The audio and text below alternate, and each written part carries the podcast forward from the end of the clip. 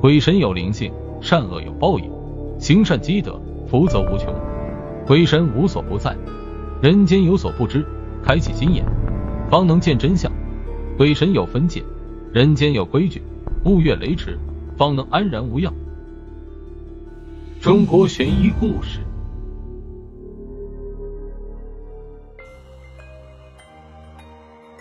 西江堤畔高处有一平银像。清代道光年间，这里有一户姓周的妇人，这家人三代善传，到这一代仍只生了一位少爷，取名周云昌。这天，少爷的奶妈在院中晾晒少爷的贴身衣物，忽然一只黄鼠狼从地边排水的管子里跑出来，奶妈吓了一跳，随手拿洗过少爷衣服的脏水泼向黄鼠狼，那畜生顿时被泼了个落汤鸡，竟然呲出尖牙。对着奶妈跳脚大骂：“你个无知妇孺，竟敢拿洗裤衩的脏水泼吴金毛黄三爷！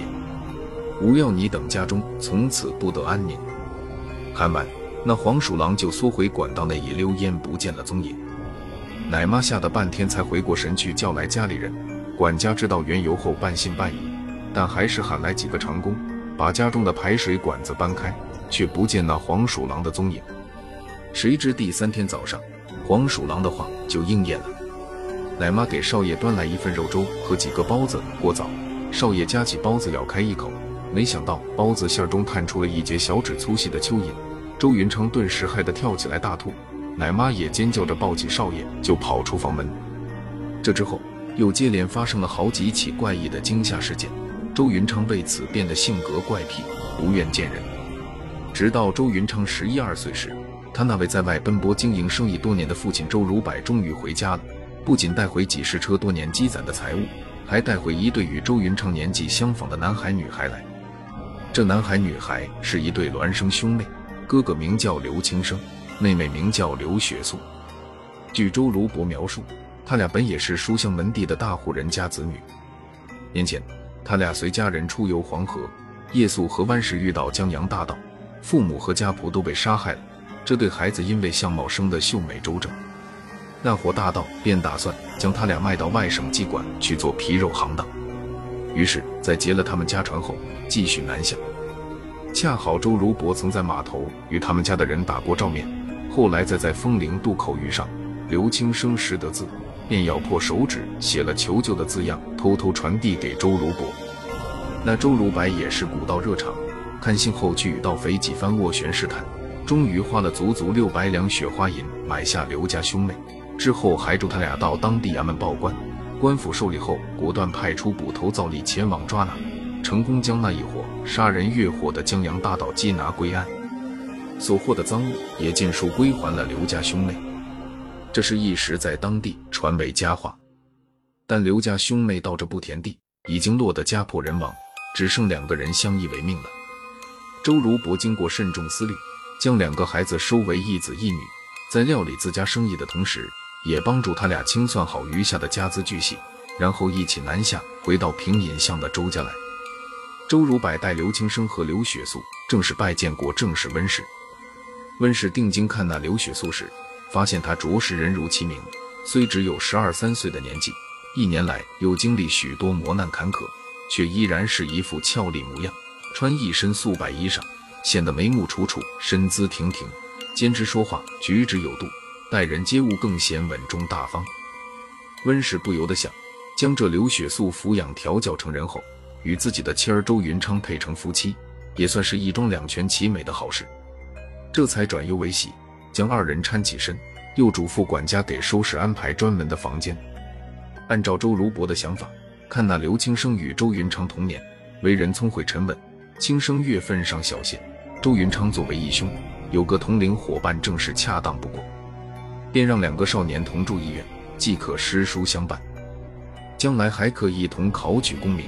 于是就将刘青生安排在小院内的西厢房，而周云昌住的是东厢房，两厢对门，既不相扰又接近。而刘雪素就跟温氏一同住在内花园的女眷楼中，平日也叫她跟着温氏学习女工技艺。或者帮着持家里道，诸事安排妥帖，已经过去了大半个月。奇的是，这段时间里，那黄鼠狼却再没制造什么骚乱，整座宅中三进院落加侧院都是一派风平浪静，但温氏和奶妈还有家中管家下人都捏着一把汗，每日仍小心在意着。再说回周云昌，起初他对那位忽然进门，并且安排到身边一起生活的一兄弟刘青生并不感冒。大家住进一个院子，低头不见抬头见，刘青生每回都主动热情地向他寒暄，他都不做什么回应。整日除了对父母的晨昏定省外，照旧把自己关在屋里不出来。那刘青生也不急不躁，只是每日晨昏都会到东乡邀周云昌一道出门，去前庭向父母亲请安问候。回来时常在院中摆下茶桌，头几回是请周云昌来帮自己检查功课，或背书，或抽查解读。周云昌推脱不开，勉强帮着几回。刘青生这一年多颠沛流离，有许多功课已经落下。周云昌只得耐着性子给他一一解释，刘青生也十分聪慧好学，两人到底是年纪相近的学生，几番切磋之下，相处便生出不少趣味。逐渐，周云昌也不再抵触刘青生。周家又新请来上门的私塾先生，两人不知哪一天起就开始同出同进，吃饭睡觉都在一个书屋内。这样过了半个多月，刘青生见周云昌时常对一些风吹草动犹如惊弓之鸟般敏感。就私下问起家中闹黄鼠狼怪魅的事，周云昌如实告知，并担忧地说：“不知那妖怪何时还会出现。”刘青生想了想说：“我在北方的时候，时常听大人提起黄鼠狼作祟的故事。下次若他再赶来，兴许余地可代为解决。”这一日晚间，周如白与温氏在正房中宿醒，两人熄灯上床，盖上被子，正说些家中琐碎事的闲话。周如伯刚说到撤去供奉黄鼠狼的神桌，那畜生竟也没有报复。云云，就听得屋子的房梁上有个尖细的声音笑道：“竟敢在背后说吴金毛黄三爷的坏话，看我锯断你家房梁！”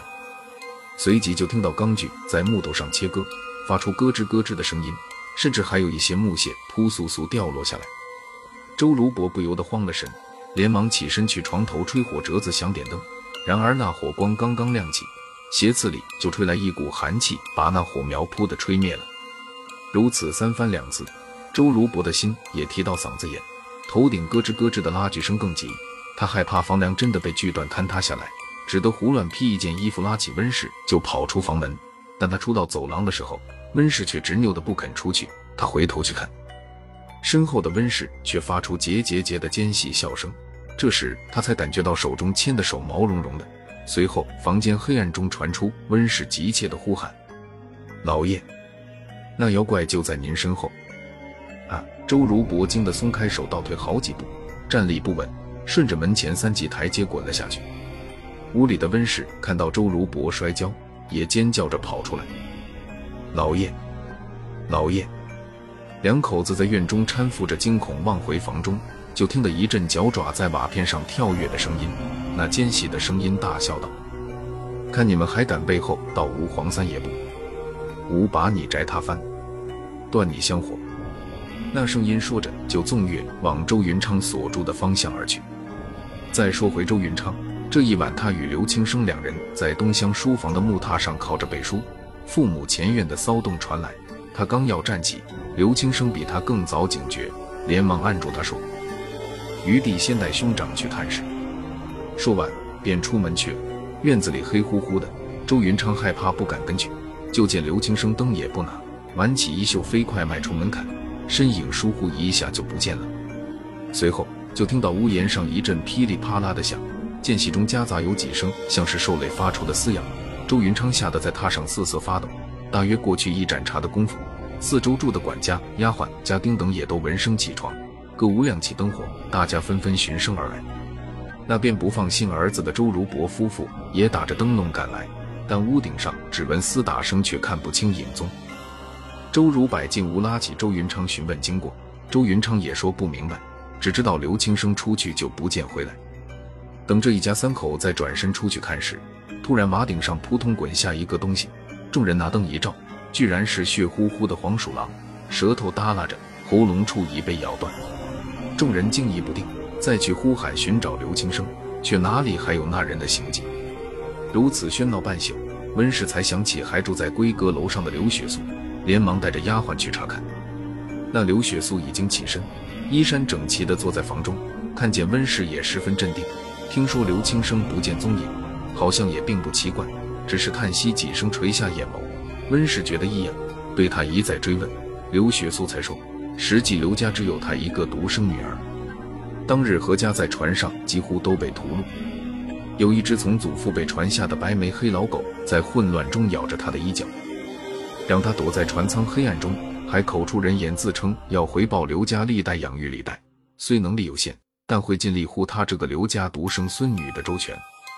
后来贼盗清理船舱财物，黑狗就地一滚，变成了一位与他年纪相仿的少年。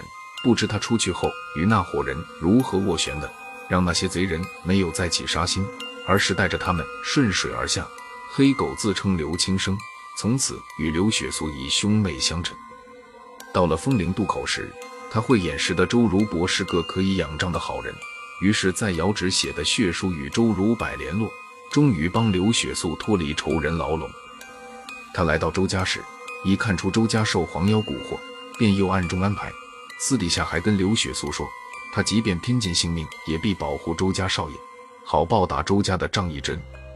如今若黄妖已死，那轻生不知去向，恐怕也是凶多吉少。刘雪素一席话，听得周家三口目瞪口呆。天亮后。家丁继续在家宅附近寻找，果然在一个窄巷的角落中发现一只浑身带伤的大黑狗尸体。合计之下，周家将那黑狗正崇后葬入周家祖坟一侧，坟头立起由周如柏亲手所书的“爱子刘青生之墓”几个字。从此，义薄云天的青生一犬传奇故事在方圆百里的民间流传。而那黄鼠狼妖被除后，周云昌的心病也不药而愈。周家人格外善待刘雪素，待她年满二八时，便由周氏夫妇做主，与周云昌二人正式合计连理，从此过上美满幸福的生活。